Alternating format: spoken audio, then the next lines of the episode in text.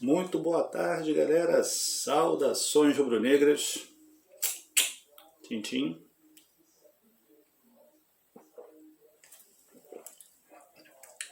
Deixa eu mostrar aqui. Hoje eu tô de praia, né?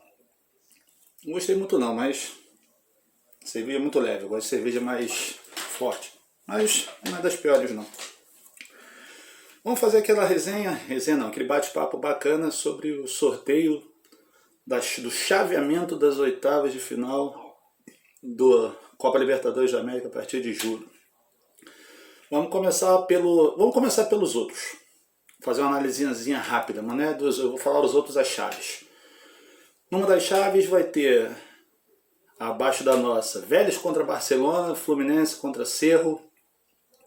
Acho que dos quatro, Fluminense teve um caminho muito bom, tem tudo para chegar às semifinais a não ser que aconteça alguma outra coisa.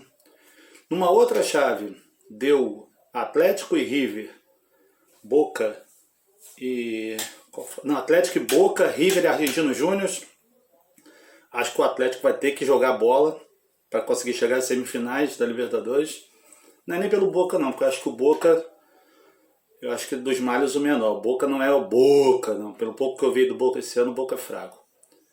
Agora contra a River ou Argentino Júnior, acho que eles vão comer capim sentado. Numa, num outro chaveamento pode ter São Paulo e Palmeiras nas quartas de finais, então vão se matar.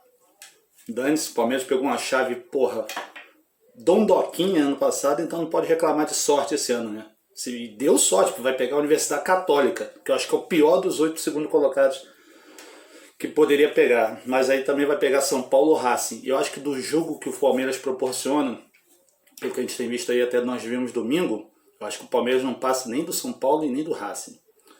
Agora vamos para consumo próprio, consumo interno. Flamengo, Defesa e Justiça é um jogo que a gente tem que entrar ligado. O time do Defesa e Justiça, lógico, se for botar, porra, eu continuo afirmando, o Flamengo é o melhor time dos 16 que estão disputando a Libertadores, é o melhor disparado. Só que tem que entrar ligado, filho. Os caras, porra, não é um time bobo. Defesa e Justiça, pô, dá para passar tranquilamente. Inclusive, se começar bem com o primeiro jogo fora, tentar, porra, um empate ou então ganhar com um gol de diferença, pô, tranquilo e calmo. Mas, o que eu tô falando, jogar sério, jogar focado, não achar que, pô, é carne assada. Aí pegaremos Olímpia ou Internacional nas quartas de final. Baba pro Inter, né? Apesar do Inter não ser aquele Inter do ano passado que deu um pouquinho de trabalho, mas não acredito que o Inter não vai ficar entre os oito melhores das Américas contra o Olímpia, não. Até porque eles já se pegaram, já se conhecem. E o Olímpia não vai pegar o. Esqueci, o Tátira para meter seis no Paraguai, vai fazer contra o Inter, não. Mas então, para mais para frente a gente vai falando do chaveamento. Eu acredito sim, vamos falando do nosso lado. Achei um bom time, Defesa e Justiça. Lógico, tem mais, teria times mais babas, como Universidade Católica, como Cerro. Mas não, não pegaremos São Paulo, Boca River, já é um bom sinal. Chaveamento do outro lado para a final nosso não é difícil.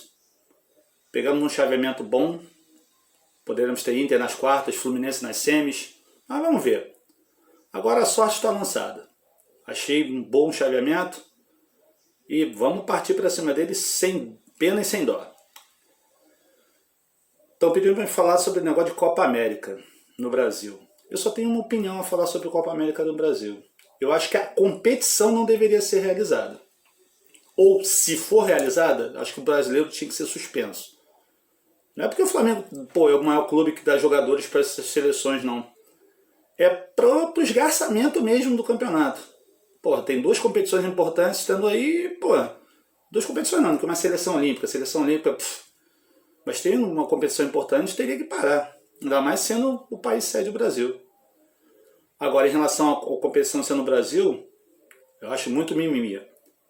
Não vai ter eliminatórias sul-americanas agora esse final de semana? Por que, que não pararam também? A preocupação é só a Copa América no Brasil? Pelo amor de Deus, né, gente? Respeito a opinião de cada um quanto a isso, mas pegamos um caminho bacana. Que deu tudo certo para que em novembro estejamos lá no Estádio Centenário em Montevideo decidindo a Libertadores 2021. Tenham todos uma boa semana. Muito obrigado a galera. Mais de mil seguidores no Instagram. Pô, um cai. Canalzinho despretensioso. Começamos há seis meses trabalhar ele legal. Muito obrigado mesmo pela moral de todos os amigos. E continue participando lá dos vídeos, dando aquele coraçãozinho, like, sei lá como é que chama essa beleca. Que eu sou um cara velho, né? Tenho 43 anos de idade. Deus abençoe vocês. Muito obrigado de coração a todos. Até o próximo vídeo e saudações rubro-negras. Tchau.